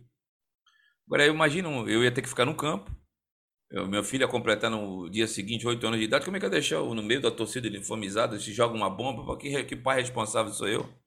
E aquilo foi me, me agonizando, cara. E aí o povo da Bahia é bem hospitaleiro mesmo, cara. Claro que tem exceções para tudo, mas chegou. Tem um nome propício. O administrador do Barradão falou: calma que eu vou resolver teu problema. E me levou até o, a cabine do onde trocava o, o placar eletrônico. E apresentou o rapaz que ia cuidar. E curiosamente o rapaz estava com o filho. Me apresentou: deixa o moleque aqui, depois no final do jogo tu pega o moleque. Falei: beleza, agora eu tô tranquilo, vou trabalhar. Nessa, o, o, o administrador do estado se afasta. Aí o cara fala assim: fica tranquilo que aqui nós somos tudo torcedor do Bahia. Falei, rapaz, fica tranquilo, aquele jeito mole de falar do baiano. Meu filho ficou lá. Começa o jogo e o, o Neymar alça a bola na área, o Dracena cabeceia, né? A torcida do Santos foi comemorar. A minha primeira reação foi olhar onde estava meu filho. Aí eu vi aquele louco, porque é maluco, ele é torcedor do, do Bahia, trabalhando no Vitória, ele abraçado do meu filho, do filho dele, comemorando o gol. É, do mesmo jeito que eu vi, outros também poderiam ver, ouviram, né? E o Santos sagra-se campeão, e no final do jogo, abraço meu filho, o campeão, entramos no gramado, estava uma lama desgraçada.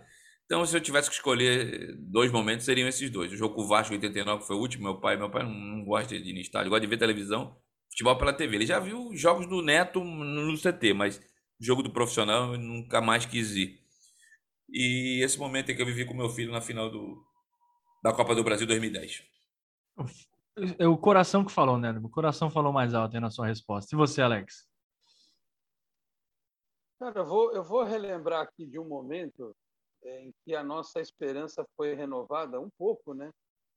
É, que foi quando o Sócrates veio jogar no Santos em 88. Ele chegou no final de 88. 89. A... É, não, acho que ele, o jogo da estreia dele. O Cerro Portenho? Isso, Cerro Portenho do, do Uruguai, né? É, até abri aqui, ó, 29 de novembro de 88. É, e aquele jogo passou pela televisão, né, passou pela Bandeirantes, o Luciano do Vale narrou, e aquilo trouxe uma certa empolgação, mas não é desse jogo que eu quero falar. Eu vou me lembrar de um jogo meses depois, que também achei a ficha aqui, porque também de cabeça eu não vou lembrar a data exata, né? 28 de maio de 89, é, um jogo do Santos contra o Juventus na Vila, estava uma chuva desgraçada. Eu fui com dois amigos assistir aquele jogo. Foi um, acho o primeiro jogo que eu fui sozinho, né?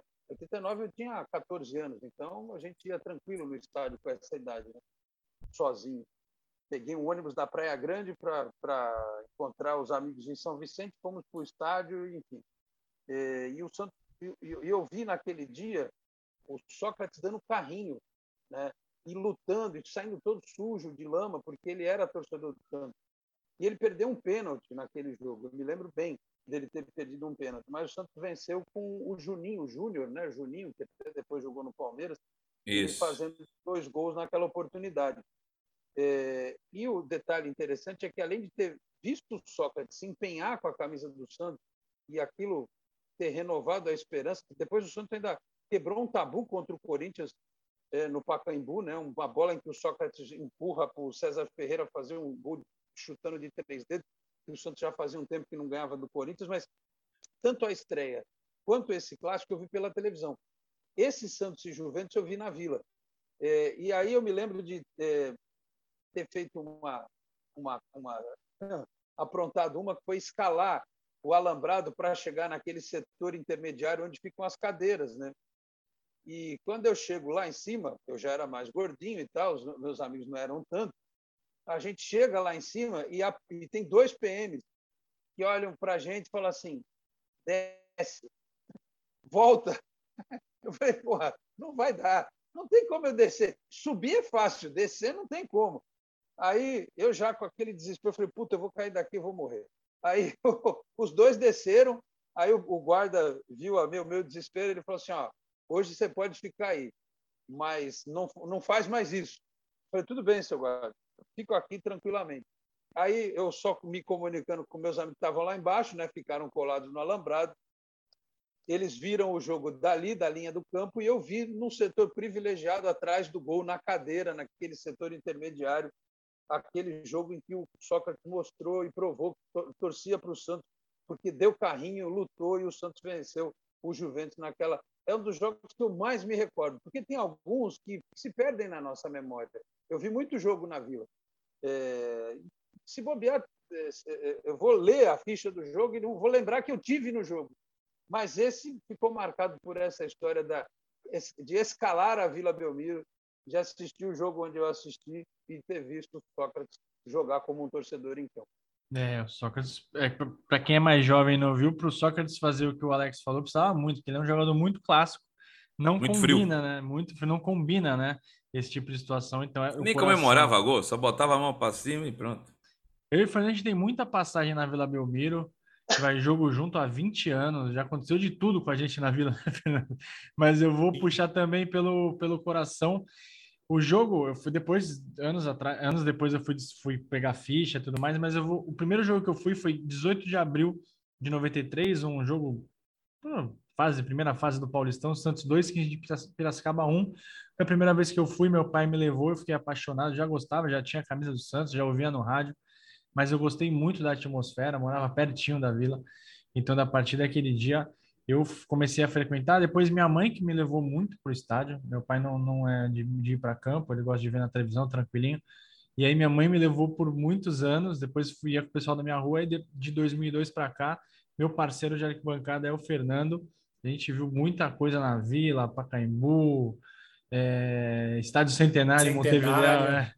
A gente está em várias e ainda vai, vai fazer várias ainda nas arquibancadas por aí. E teu jogo mais marcante, Fernando? Cara, eu tenho, eu tenho uma paixão com o Santos e Nacional do Uruguai na Libertadores de 2003. Que assim, 3 esse jogo 3? tem no YouTube. 2x2. 2x2 e nos pênaltis Fábio Costa pegou Lá foi 4x4, né? É. Lá foi 4x4, isso.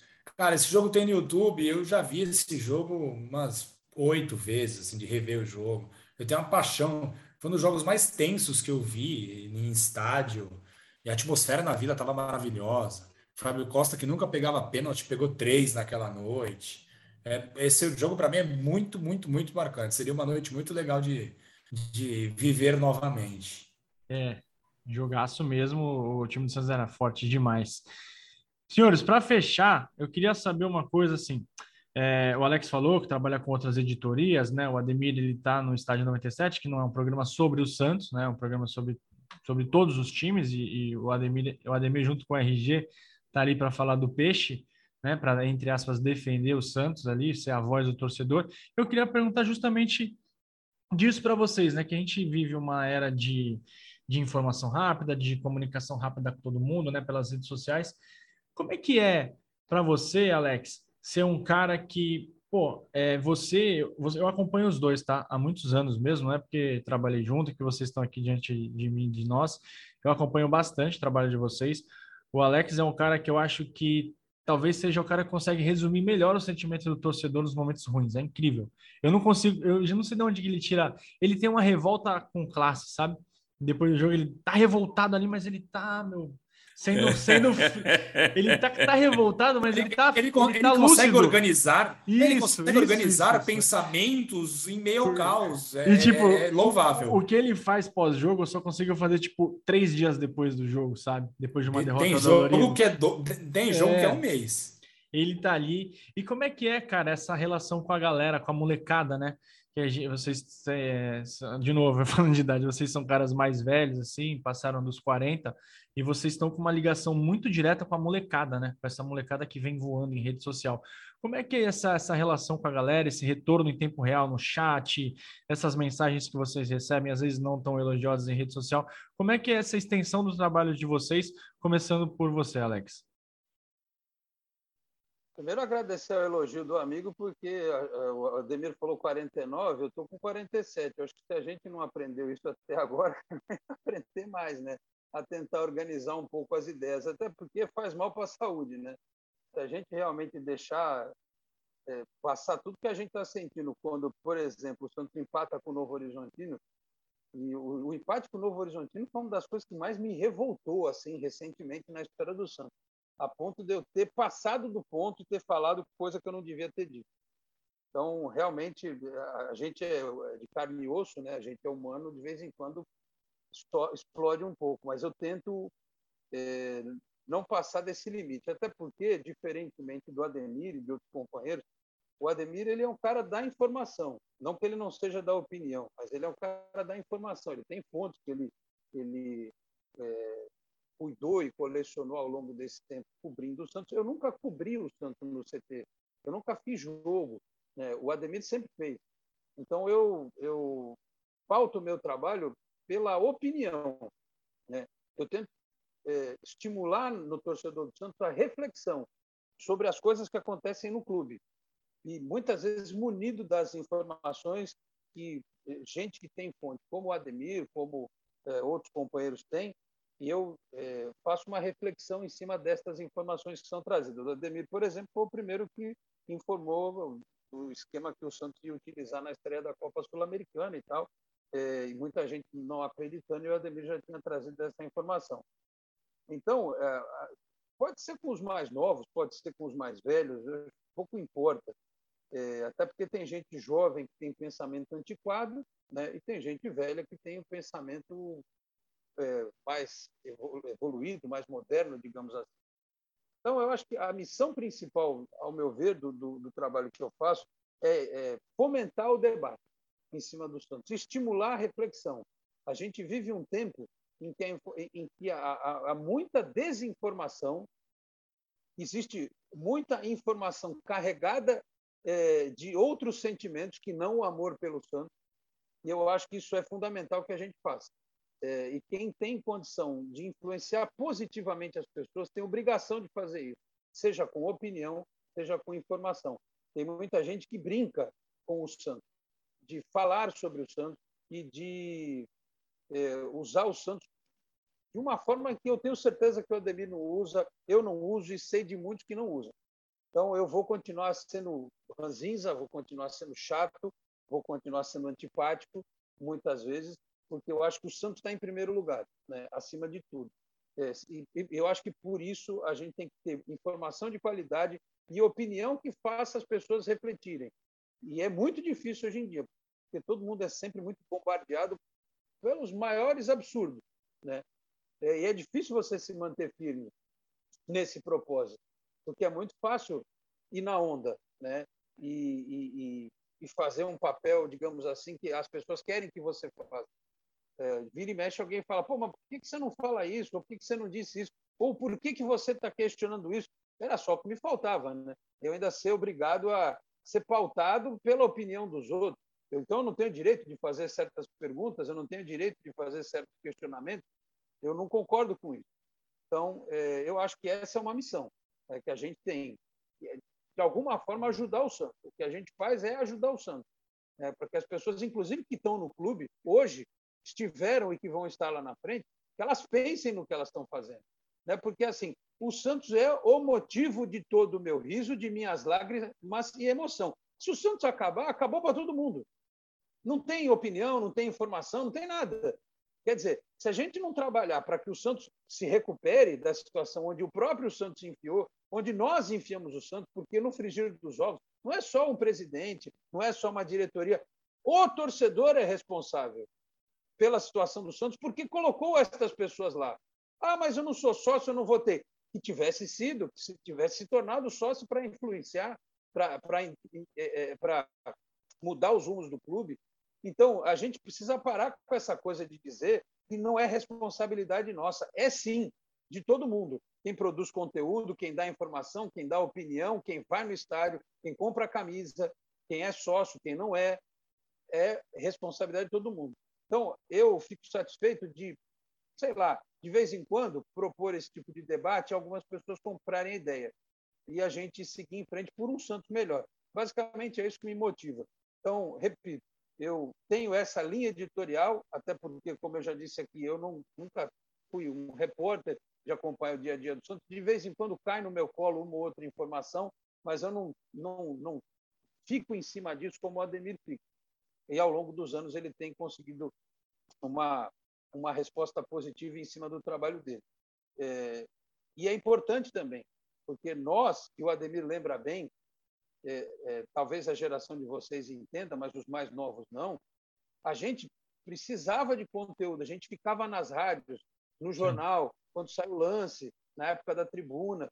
Ninguém falava do Santos. Hoje, basta que as pessoas queiram que elas têm conteúdo do Santos 24 horas por dia, 7 dias por semana, 30 dias por mês. É o ano inteiro. Então, basta que cada um queira é, ajudar quem, muitas vezes, e eu vejo às vezes o Ademir, ó, Vou, vou, vou, atualizar o blog amanhã, porque estou exausto, eu estou descendo da jornada agora, não estou conseguindo. Ou gravo um vídeo na rua, dentro do carro, no estúdio de cinco minutos, faz uma live correndo, porque é assim que a gente faz. A gente é meio maluco, porque a gente ama o Santos. E a gente. Que nem eu vou terminar aqui esse nosso bate-papo, eu tenho coisa para gravar. E vou gravar. Não tem essa, entendeu? E as pessoas têm que entender isso. É, que o Santos é importante para a gente ao ponto de muitas vezes a gente abrir mão e abdicar de compromissos pessoais, de momentos de descanso, até um pouco da nossa saúde eventualmente. Eu já perdi voz por conta de falar do Santos, é, mas eu acho que é, isso é que o torcedor tem que entender. A gente faz com um sentimento que é, muitos não têm, infelizmente. Né? E, e, eu acho que o tempo é senhor da razão. Ele vai mostrar no futuro quem foi que trabalhou para ajudar o Santos e quem foi que não trabalhou. E tenho certeza que todos nós aqui sempre trabalhamos para ajudar o Santos. É, a torcida sabe quem é autêntico, né, Alex? A torcida, a, a torcida reconhece, e aí você tocou num ponto que eu queria levantar aqui. O Ademir, é, hoje em dia que você falou, Alex, perfeito. Quem quiser saber notícias sobre o Santos, tem muita gente boa. Tem o Vanderlei, que é nosso parceiro. Você tem o Noronha. É, vai, me ajudando aí, Fernando. Você tem os meninos do Diário do Peixe, que são nossos parceiraços. Isabel, tem a Isabel, a Nájila, a Anitta, meu peixe. Você tem uma gama gigantesca de conteúdo. E o Ademir foi um cara que lá atrás tinha o blog do Ademir, né, Ademir? Lá faz 2009? 2009. Eu acertei, cara. Tá vendo como eu acompanho? Acertou. Tá vendo como eu acompanho? E o Ademir lá atrás dava os furos, é, apurava, ia atrás da informação. Hoje em dia é tudo muito blindado, né? Um pouco mais difícil, mas mesmo assim já teve o furo da escalação aí para o jogo. A gente está gravando isso na segunda-feira, 11, são 11 horas da noite, agora 11h10. Santos vai jogar contra o Banfield amanhã pela Sul-Americana. Amanhã não, né? Jogou ontem, se você está ouvindo o episódio na quarta. É, ganhou. Ganhou. ganhou 3 a 0. Ganhou, ganhou o jogo. Os gols a gente não vai dizer, mas o Santos ganhou o jogo. É. Então, o Ademir é um cara que pô, pegou uma época de informação ali, comecinho do Twitter, né? O Twitter ainda tá engatinhando. Twitter e Orkut. Orkut, comunidade de Orkut. E o Ademir meio que virou uma voz da torcida. Hoje em dia também ele é, cara. É o cara que tem que ter muito saco ali para no estádio 97. Como é que foi para você e como é que é para você, Ademir, essa relação com a, com a galera? Já foi melhor já foi melhor. E em razão de algumas tomadas de decisões erradas que eu tive, Eu não sou de ficar em cima do muro. Exemplo, ser candidata a vice-presidente, ela ficou muito piorada, porque eu não suporto a pessoa que eu vou falar, que é o Carlos Alberto Parreira. Peguei uma bronca desse cara quando ele disse que o, quando o Santos tomou de oito não representava o futebol brasileiro. Só que Deus é tão bom que a seleção brasileira que ele estava de coordenador técnico tomou de sete e ele enfiou a viola no saco, né? Me deu vontade de perguntar se eu tivesse uma entrevista com ele. A seleção brasileira também não representa o futebol brasileiro, mas enfim. O Parreira, uma certa vez, falou que o torcedor é uma caixa de ressonância. Eu achei muito forte na época, pô. Mas com o advento da rede social, infelizmente isso acontece. A rede social, ela deu voz para muitas pessoas inteligentes, capazes, talentosas, de bom senso, e proporcionalmente a isso deu muita voz para imbecil, para idiota, para safado, para sem vergonha, para gente de mau caráter, para maldosos. E conforme o sucesso vai crescendo de qualquer profissional, proporcionalmente a isso vai crescendo também o número de é, perseguidores, pessoas que não gostam dele. Isso aconteceu comigo, que é normal, né? E aí aproveitaram um deslize, que foi a minha candidatura à vice-presidência. Aquilo foi um, uma tomada de decisão errada e essa relação já foi melhor. Porque antigamente eu, é, eu, eu, interagia mais, principalmente na rede mais intolerante de todas, que é a do Twitter. Hoje é difícil você ver interagindo. Eu prefiro me conter mais, até porque minha situação é conflitante.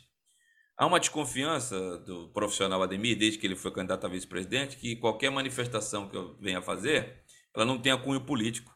Mas do mesmo jeito que eu estive político nas eleições de 2020, eu já desisti da política do Santos e já jurei para mim mesmo e para minha família, meu filho foi o primeiro a saber, que eu jamais serei candidato a mais alguma coisa no Santos, nem a síndico da Vila Belmiro, quanto mais a um cargo do executivo. Mas essa desconfiança vai haver até a próxima eleição. Enquanto não sair os próximos candidatos e verem que eu não estou envolvido no pleito, vai haver essa desconfiança. E eu vou ter que sofrer com isso por uma tomada de decisão minha. Então eu já digo que ela foi melhor. Mas, independente disso, o cara que procura as minhas redes sociais, é, os lugares onde eu trabalho, ele sabe que tem um cara santista fanático, um cara que é comprometido com a notícia, um cara que pode até errar a notícia que vai dar, mas não tem balão. Eu não sou do de ficar especulando, não é meu perfil, quem me acompanha sabe disso. Você vê aí vários profissionais, eu não estou culpando se eles estão certos, se estão errados. Eu hoje me dou o luxo, por já ter quase 26 anos de crônica, de me pautar. Até nos lugares onde eu trabalho, onde eu não sou o chefe da minha pessoa, né? no meu blog eu sou o chefe de, de mim mesmo, do, do do, do, YouTube é a mesma coisa, mas na Energia 97 FM, lá no Domingo Esportivo, o dia que tentarem me pautar, eu saio no minuto seguinte. Isso eu já deixei claro para as pessoas que me contrataram. Ou eu faço o que eu desejo fazer, ou eu saio no minuto seguinte. Eu não vou aceitar, até porque eu já sofri muito na carreira, lá no começo, a gente aceitava essas coisas. Mas quando você ganha um determinado corpo, você tem que se dar o respeito. Então, eu falo aquilo que eu penso, aquilo que eu, que eu, que eu, que eu imagino. Então, o cara que procura minhas redes sociais, ele sabe que tem um cara comprometido com a notícia, a primeira coisa. Que se eu falar, a chance de acontecer é muito grande. Posso errar, como já errei diversas vezes, mas a chance dela de, acontecer é muito grande. Então essa relação é boa. Hoje a minha relação assim, de forma mais próxima com o leitor, internauta, seguidor, telespectador, ouvinte, ela fica mais limitada ao privado do Instagram, que eu ainda respondo. Mas hoje, por tudo que já aconteceu, pelas experiências que eu tive, de eu falar uma determinada notícia para um cara no privado do Instagram e daqui a pouco perceber que aquilo que eu respondi para o cara virou print, ele já botou na comunidade e era algo que eu já tinha prometido para alguém que não ia vazar. Mas o cara me encheu tanto o saco que eu fui lá vazar. Então, hoje eu, é, eu respondo sim, mas principalmente aqueles que eu já tenho um certo é, conhecimento. Eu posso não conhecer pessoalmente. Por exemplo, vou dar um exemplo. O Tiago Nogueira, aquela de Campinas, eu não conheço ele assim de ir na minha casa, ir na casa dele, ou coisa do tipo, não sei qual é o, o tom de voz dele, mas pelo fato de nas redes sociais ele já ter perguntado para mim, eu ter respondido, o cara vai responder educadamente, então eu costumo responder normalmente as mesmas pessoas. E outras pessoas, por tudo que aconteceu, pelas pancadas que eu tomei, e a minha situação é muito conflitante.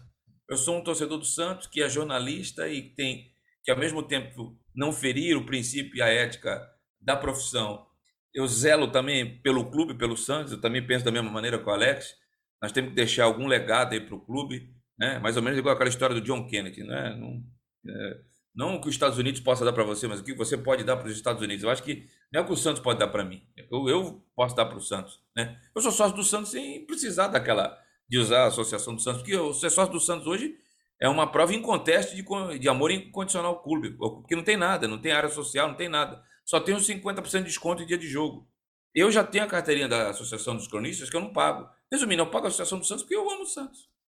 É amor próprio pelo clube. Vou lá, deixo 300, 400 reais por, por ano porque eu amo o clube. Nada mais além disso. O clube não me proporciona nada. E além de tudo isso, ser jornalista, tem identidade com o clube, que foi bom no momento, quando eu fui para o operativo, aquelas palhaçadas que eu fazia, que viriam um personagem, foram maravilhosas. Mas hoje são as mesmas palhaçadas e, e, ligadas a um único clube que me impede de voltar para a TV Nacional. O cara, ah, isso aí é muito ligado ao Santos, não vamos contratar, não. Mas eu, se tivesse que fazer tudo de novo, é, é não faria diferente. E o pior aconteceu agora, mais recentemente, que meu filho está chegando numa certa idade, onde vai dizer se é profissional ou não. E eu, na copinha eu fiquei muito magoado, velho. Eu não, não posso deixar de falar isso aqui. Eu até falei, não, é uma live que eu fiz com o Vanderlei Correia hoje, e pela segunda vez eu vou falar publicamente. Aquela decisão da copinha, cara, é, tudo bem, não precisa gostar de mim, cara. Mas a Chincalé, meu filho, como se fosse o símbolo da derrota da copinha, quando todo o time foi mal, o time não todo tem cabimento, foi mal. Né? Foi, é, não tem cabimento. É, aquilo me magoou demais, eu me afastei até um tempo de redes sociais, mas eu dependo disso, é isso que traz o sustento para minha casa, o, o, a minha profissão e, e, voltei. Mas eu fazia, eu estava nos primeiros meses e logo em seguida eu peguei uma doença, fui parar no hospital e operei até três vezes seguidas aquilo me baqueou muito e a minha situação ainda foi pior, porque eu tinha que mostrar uma serenidade e uma maturidade na minha casa que de repente eu no meu interior não tinha. Então, é, aquilo me magoou muito, me magoou demais e aquilo mudou um pouco a relação. Duas situações que mudou um pouco a minha relação com o clube. Continuo amando do mesmo jeito, o amor incondicional. Uma foi quando a própria diretoria me acusou de ter entregue o Sanches lá para aquele cidadão que já pode pedir três músicas no Fantástico e o cara fez uma matéria deixando no ar que eu podia ter, como se eu precisasse, se eu tivesse essa intenção, precisasse ir na Argentina para entregar alguém, né? E mas aquilo tinha cunho político da diretoria que passou, mas o final dela, cara, a gente não precisa desejar o mal. Você viu como é que foi o final da, da última diretoria, né? Não completaram nem os dias, é, acusado de, de, desvio de dinheiro, de, de, uma série de fatores que me convém falar. Então, todas aquelas pessoas, a justiça divina acabou resolvendo. Mas agora na copinha, cara, isso me magoou muito. E a situação, ela já, a relação já foi melhor. Ainda é muito boa. Principalmente quando eu, eu, tenho convicção de que quando eu estou empenhado em atrás de notícia, teve um tempo aí que eu estava com foco em outras coisas, uma campanha para vereador, que eu fiquei de suplente aqui, e passei sem dar furos jornalísticos, sem dar escalações. Mas aí, quando eu consegui me é, retomar desse problema da copinha, cara, e eu foquei, as últimas contratações do Santos, a grande maioria fui eu que dei primeiro, algumas até de forma surpreendente. É, o Alex até falou da escalação de três zagueiros, eu estou falando desde a quarta-feira passada. Então, quando eu foco naquilo que eu, que eu, que eu, que eu sei fazer, aí não é, não é, questão de bancar o gosto, não. isso eu sei fazer. Eu não sei se eu teria o mesmo, o mesmo sucesso se eu fosse um setorista do, do Corinthians, do Palmeiras, e não sou setorista, né? Porque eu não vou no CTR Pelé. Por isso que tem uma turma lá que não gosta de mim, porque o cara não nem aparece aqui, pô, o cara fura a gente. Deve ser frustrante mesmo, né?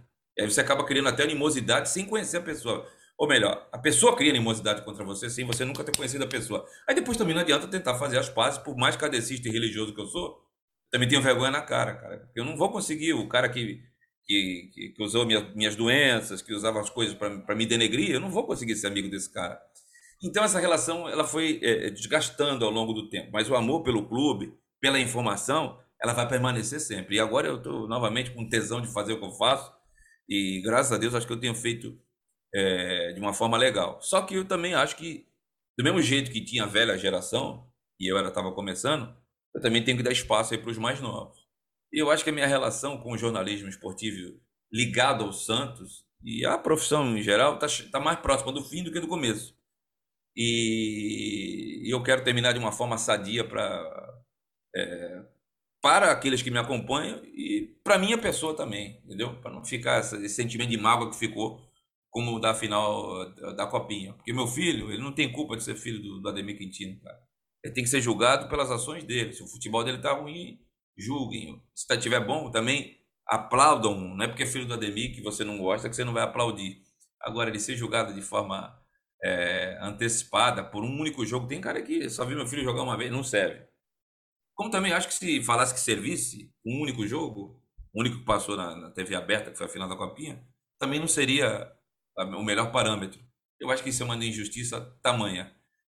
Mas eu acho que eu consegui aí. Eu sei que foi tudo muito rápido, a Copinha foi em janeiro, nós estamos em abril, mas graças a Deus, ao amor que eu tenho pelo clube, pelo aquilo que eu faço, é, encurtou esse período aí de, de baixo astral e de, e de mágoa, porque isso é um sentimento que a gente não deve levar, não. Até fui prolixo aí, desculpa. Imagina, Fernando, eu sabia que seria excepcional essa conversa, mas não sabia que seria tanto, cara. Cara, eu tô várias histórias legais, acho que a gente acertou em cheio chamar eles para falar um pouco do, do Santos, né? Comemoração dos 110 anos. E você foi feliz, e você teve sorte. Eu não tô bancando gostoso, não, porque você e o Vanderlei Nogueira, que foram as duas lives que eu fiz hoje, mais as duas horas e meia de estádio 97, eu tô olhando bastante pro computador, hein? É, eu não tô fazendo live com ninguém. Depois da Copa em São Paulo, não fiz live com ninguém. Eu Mas sei. ninguém, ninguém, ninguém mesmo. Tava Pluto, o personal de Walt Disney. É, cara. Eu... E só fazia as minhas que eu precisava da grana para mim viver. Sim. Mas o alento Porque que nem, fica... nem vontade para isso eu tinha. O alento que fica, Ademir, vocês lidam, obviamente, vocês têm uma audiência milhões de vezes maior que a nossa, é que a rede, a vida real é muito, muito melhor e mais ampla que a rede social, né? A rede social é um microcosmo ali, claro, que atinge a gente, a gente fica magoado, né? Só Mas não deve atingir, é, é o ensinamento é. que eu peguei. Você não pode levar isso aí como um esteio, porque isso não traduz a verdade. Exato, o mundo lá fora é muito A, a rede social hoje, ela, a torcida do Santos só venera jogador estrangeiro. Se tiver nome estrangeiro, ela tem tara, verdadeira veneração. Lacava, puta, é um novo Pelé, caralho. É. Porra, por que, que o Lacava não joga? Porque é uma merda, porra. Mas aí você é vai para jogador de qualidade técnica duvidosa. Mas, aí você vai pro campo, não é isso que você vê. Ele vê. Isso. A torcida do Santos venerava o Velasquez, porra. Eu que apanhei porque eu criticava o Velasquez, eu chamava de cintura dura, calça jeans molhada. Apanhei pra Chuchu, mas o tempo mostra tudo. Então, o da rede social é um fragmento. Ela não diz. Aí você vai pro campo, você vê o cara apoiando a base. Enquanto que na rede social, a torcida do Santos elegeu o Kaique e o Pirani como os bodes expiatórios. Eles podem jogar bem o jogo todo. Um errou um passe, pau neles. É isso, e, é isso. E, e, na vida real não traduz isso. Desculpa te interromper, Vitor. Não, mas é exatamente isso, cara. É, é, um, é um mundo totalmente à parte. Por isso que eu até a única rede social que eu tenho é o Twitter, mas eu nem levo tanto em consideração porque é uma, é uma fração muito pequena. Na arquibancada a história é outra, né? Na arquibancada a galera. É a história da bolha, né? Hã? É a história da bolha, né?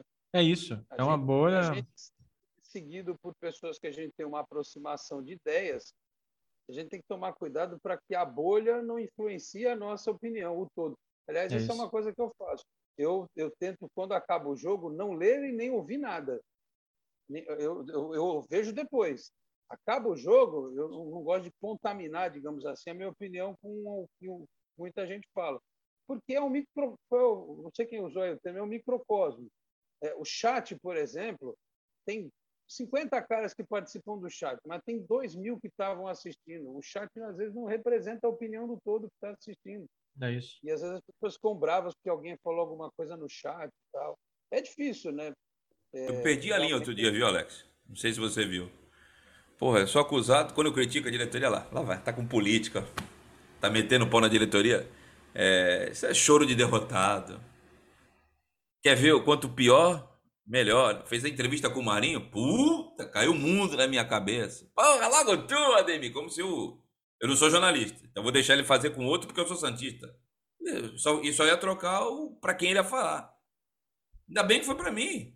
Ainda tentei dar uma segurada e encerrei quando eu vi que ele estava falando muita groselha. Aí eu evitei de falar de política, beleza. Aí outro dia o cara minha passador de pano, eu perdi a estribeira, velho. Perdi a linha. Falei, peraí, decidem aí vocês se eu sou passador de pano ou se eu sou oposicionista do quanto pior melhor. Decide aí. Aí eu falei uns palavrões e encerrei a live. Entendeu? Pô, uma hora eu sou oposicionista, que do quanto pior melhor. Quero ver a coisa, porque eu não quero que a situação, muito pelo contrário, o Santos bem eu ganho dinheiro até com isso. Eu ganhei de dinheiro na final da Libertadores, não está escrito. Fiz até propaganda de cerveja e eu não bebo cerveja, só para você ter uma ideia. Manda pra gente, Ademir. Manda aqui para Amigos do Urbano que a gente toma. Aí eu paro de falar para não ser taxado de político. E não sou. Sou candidato a vereador daqui a dois, daqui a dois anos. No Santos, sou candidato a nada. Aí não falo de política, passador de pano. Então você é tem difícil. que ter o bom senso, um equilíbrio Porque, vou ser sincero, além de tudo isso, você tem que ter um estômago do tamanho do estômago do nosso amigo Luciano Fatioli, porque é duro, viu, cara? Verdade. Fernando, seu destaque final para a gente encerrar com esses dois, esses dois caras que são extremamente importantes para a Crônica Santista. Vini, agradecer né, a disponibilidade do Ademir, do Alex. Para a gente é, é sempre muito legal poder escutar eles falando, né? Até o Ademir fez um comentário que eu achei bem legal, a questão, né, da próxima geração. E a gente pegou uma geração antes de vocês, né? Edson Calegares, Guido Bortolomazzi, Vitor Moran, Armando Gomes. E eles deixaram um legado para a gente. E vocês, né, principalmente vocês dois, são é, a, a pessoas que já estão deixando um legado nas gerações mais, mais novas, né, que vão nos suceder e suceder a vocês. E é legal esse comprometimento de vocês é, com, com o Santos, comprometimento com o trabalho de vocês. E a gente acompanha muito o trabalho de vocês. Tem que falar aqui, Ademir, minha mãe é muito sua fã. Dona Neri, um beijo para ela, todos cara. os episódios Adoro a tua mãe, Dona Neri. do Amigos do Urbano. É, se você não falar isso aí, ela vai brigar comigo, Ademir. Ela não mandou não, mas enchi a bola dela antes de começar a gravação, é. tu sabe disso. Transmita todos os recados e carinhos possíveis. Ela me, me acompanha desde o Orkut. Sim, sim. E, e vocês são referência né, para a torcida Santista, são referência para a nova geração. E poder, nesse aniversário de 110 anos do Santos, escutar as histórias de vocês, escutar a opinião de vocês, para a gente é maravilhoso. E para quem escuta a gente, mais maravilhoso ainda. É isso mesmo. Quem quiser acompanhar o Ademir no Twitter, arroba Ademir Quintino, por mais que ele não, ele não esteja interagindo tanto, mas ele está lá. E no YouTube, o canal do Ademir, né? Bomba. Ele tá Ademir sempre... Quintino Oficial. Exatamente. O Alex, Alex me corri... E estágio 97 também. Lá na Energia 97, todo dia, às 5 e meia da tarde, também transmissão dos Jogos do Santos. Isso. Exato. Se tiver mais alguma coisa, diga, diga aí, Ademir. Domingo Esportivo só. Domingo acabou. Esportivo na Santa Cecília, é verdade. O Alex e o blog, que eu continuo com o blog. Não, blog tem, tá mesmo, não tem mais 70 mil acessos, 80, como já chegou até um dia. Mas, é, Mas tá, tá seus... picado, né? Vai a galera no YouTube, um pouco no Twitter, um pouco é, no blog. Não, não, é. o pessoal quer mais é hoje é a imagem, né? É. é Quando o meu blog dá 6, 7 mil num dia, eu ponho a mão pro alto. É, é 10% que eu já tive um dia. Mas, mas eu não abandono, é meu filho, é o meu filho do meio, o, o, o, o blog. Já estamos aí há 13 anos. 13 Verdade. não. É, 13. 9, é 2009. O Alex está no Boc News, está no, no Esporte por Esporte toda sexta, né, Alex? Na Santa Cecília TV. E no canal 10, imperdível. E eventualmente lá no EP Rádio, né? Que agora tem um Sim. Bacana. E, e pós-jogo, pós-jogo no canal 10 ali, a voz da razão na vitória. Na eu gosto de pegar o Alex nervoso. Quando ele tá muito calmo, eu, eu gosto dele nervoso. Aí ele solta mesmo. Obrigado, obrigado mesmo, pessoal fazer um check-up antes de ver esses jogos que deixam a gente nervoso. É. o Santos em dois anos. Em dois anos o Santos fez a gente envelhecer uns 30. Ah, mas não tenha dúvida. Eu espero que o segundo semestre não me envelheça mais. É, chega, chega. Obrigado, viu, Ademir? Obrigado, Alex. E até Um a abraço a todos. Viva o Santos, a mais é. bela página do futebol mundial em toda a história. Que venha mais 110 um anos. Também. Valeu, obrigado pelo convite. Um abraço para o Ademir, para vocês aí também. Parabéns pelo trabalho. Valeu, Fernando. Até mais. Pessoal, obrigado. Tchau, tchau.